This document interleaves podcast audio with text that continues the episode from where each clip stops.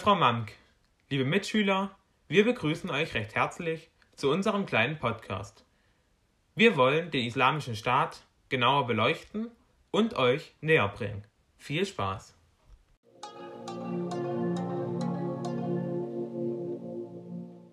Wir werden euch heute die Themen wie folgt präsentieren. Am Anfang die Entstehung und die Besonderheiten, danach die Finanzierung, als drittes die Gründe für die Verbreitung und als letztes die Schwierigkeiten bei der Bekämpfung.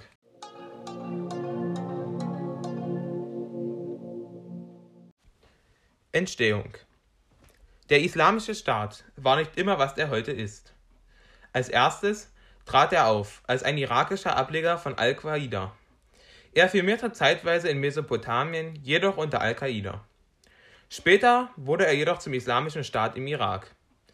Man benutzte daraufhin die syrischen Bürgerkriege, um dorthin zu expandieren. Aus dem Islamischen Staat im Irak wurde Islamischer Staat im Irak und Levante.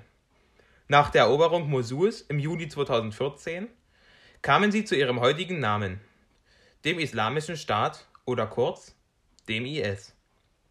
Danach propagierte der Führer Abu Bakr al-Baghdadi, dass er die Wiedererrichtung des Kalifats erheben möchte und sich somit selbst zum Kalifaten machen wollte. Ziele Was der IS will, ist einfach. All diese bekehren oder töten, welche nicht an ihre Religion glauben oder ungläubig sind. Man unterscheidet hier in zwei Arten ihrer Ziele. Einmal die religiösen und auf der anderen Seite die militärischen.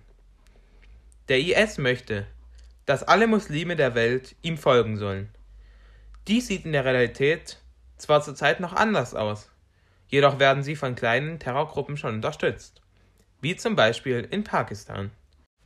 Des Weiteren wollen sie, dass die Welt von anti-islamistischen Kräften gereinigt wird und andere Länder von innen heraus angegriffen werden. Damit sollen ausländische Kräfte daran gehindert werden, sich in die Politik und das Militär des Iraks und der Levante einzumischen. Sie wollen ihre Version des strengen Islams verwirklichen.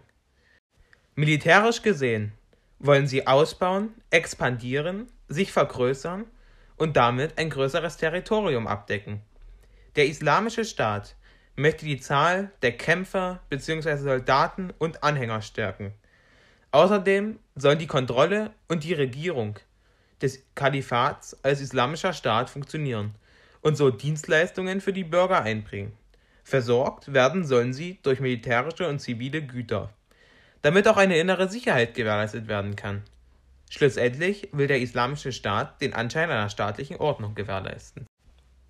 Verbreitung Ursprünglich stammend aus dem Irak, wurde jedoch schnell klar, dass dies nicht so bleibt. Der Islamische Staat vergrößerte sich rasant schnell. Er ist mittlerweile im Irak und in Syrien zu finden. Dort kontrollieren sie etwa ein Drittel des ganzen Landes. Des Weiteren wollen sie expandieren, was dann auch den Nordirak, weite Teile Syriens, den Libanon und Jordanien gefährden würde aber auch die Bevölkerung Saudi-Arabiens ist bedroht. Zwar nur durch die Sympathien, die der IS in der saudischen Bevölkerung hat, aber trotzdem weitlaufend.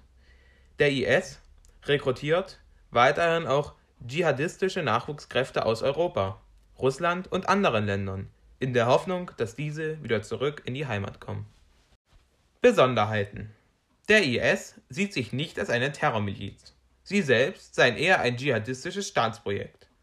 Auch bezeichnen sie sich selbst als Ideologie, die abweichend von den wichtigsten islamistischen Rechtsschulen auf einen zeitlich und räumlich begrenzten Krieg gegen alle Nicht- und Andersgläubigen setzt und ihren Glauben zur Glaubenspflicht erklärt. Des Weiteren betreiben sie eigene Justiz. Sie orientieren sich an den extremistisch-islamischen Rechtsvorstellungen, erheben Steuern, bilden Soldaten aus bzw. rekrutieren Bürger und fördern und exportieren Öl. Sie erhalten die Versorgung des Marktes und die Stromversorgung. Sie stehen auch kaum lokalen Widerstand gegenüber. Ein großer Teil der Bevölkerung arrangiert sich mit dem IS. Eine andere Chance haben sie nicht, da die Bevölkerung unter ihrer Regierung in Bagdad und Damaskus keine besseren Aussichten hätte. Unter dem IS müssen sie nicht mit ständiger Unterdrückung und Marginalisierung leben. Der IS braucht bzw. bemüht sich auch nicht um Anerkennung, denn sie lehnen das internationale Staatssystem grundlegend ab.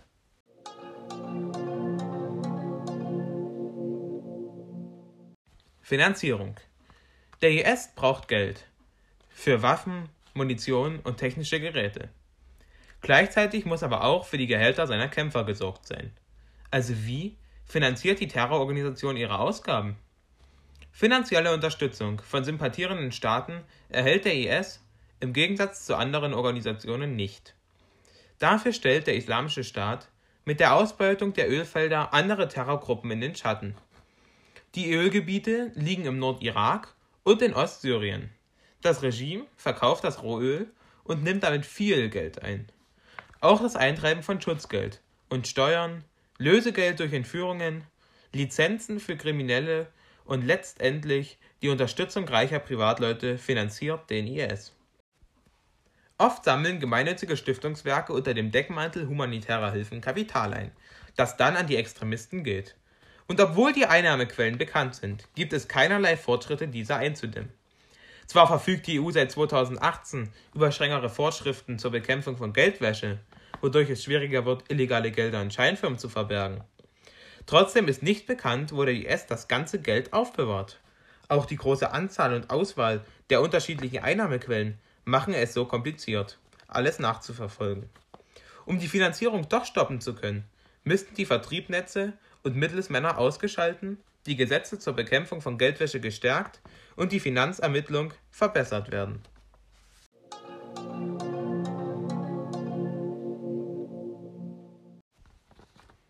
Über die Verbreitung habe ich erst schon gesprochen. Nun zu den Gründen. Für die Verbreitung des IS gibt es verschiedene Gründe. Ein Grund ist beispielsweise, dass sich viele Menschen aus Saudi-Arabien mit ihm identifizieren können, da sie ein und dieselbe religiöse und politische Sprache sprechen wie die des Kalifats und des dazugehörigen IS. Zum Beispiel gibt es Freitagspredigen der Gelehrten. Ein weiterer Grund ist, dass die Bevölkerung sieht, dass der IS etwas erreicht und am Ende auch durchzieht.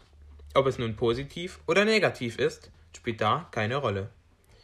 Der IS besitzt also Effektivität, mit der man Dynamik in den Gang bringen kann. Ein weiterer Grund für die Ausbreitung ist der Fakt, dass es keine wirklichen Gegner für den IS gibt, welche am Ende wirklich etwas bewirken. Auch die Bevölkerung unternimmt nichts dagegen, weil sie die alternative Regierung auch nicht besser finden. Für Länder, welche nicht so reich sind, spielt das Geld eine große Rolle, und durch den Besitz von Öl hat der IS einen großen Einfluss. Und durch all diese Fakten entstehen immer mehr Anhänger, und damit verbreitet der IS sich immer schneller.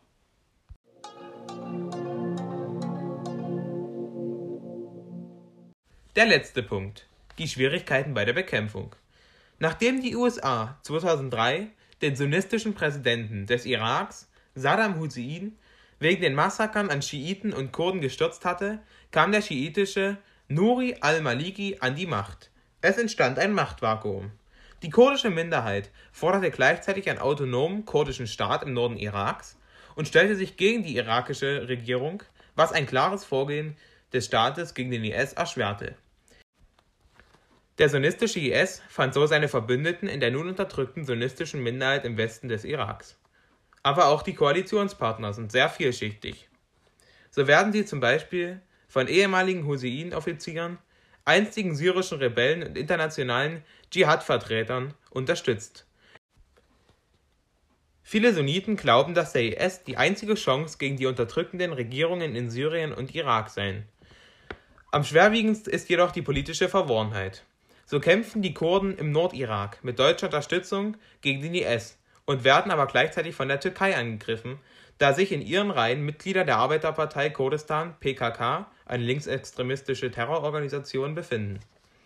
Die Türkei greift außerdem den Norden und den Osten Syriens an, da dort die kurdische Miliz YPG, welche enge Verbindungen zur PKK die Kontrolle hat.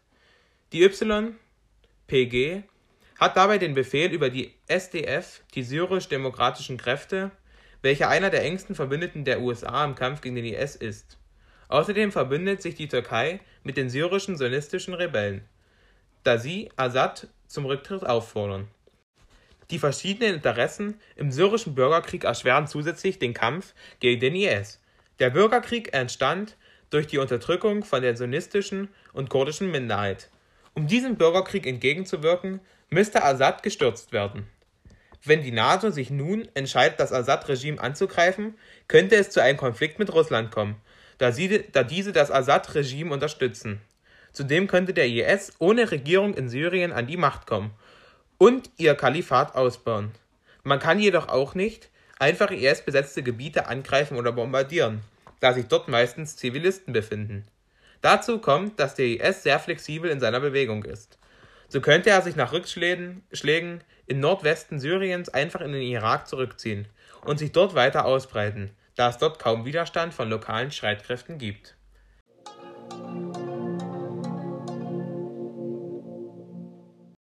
Das war's mit unserem kleinen Podcast.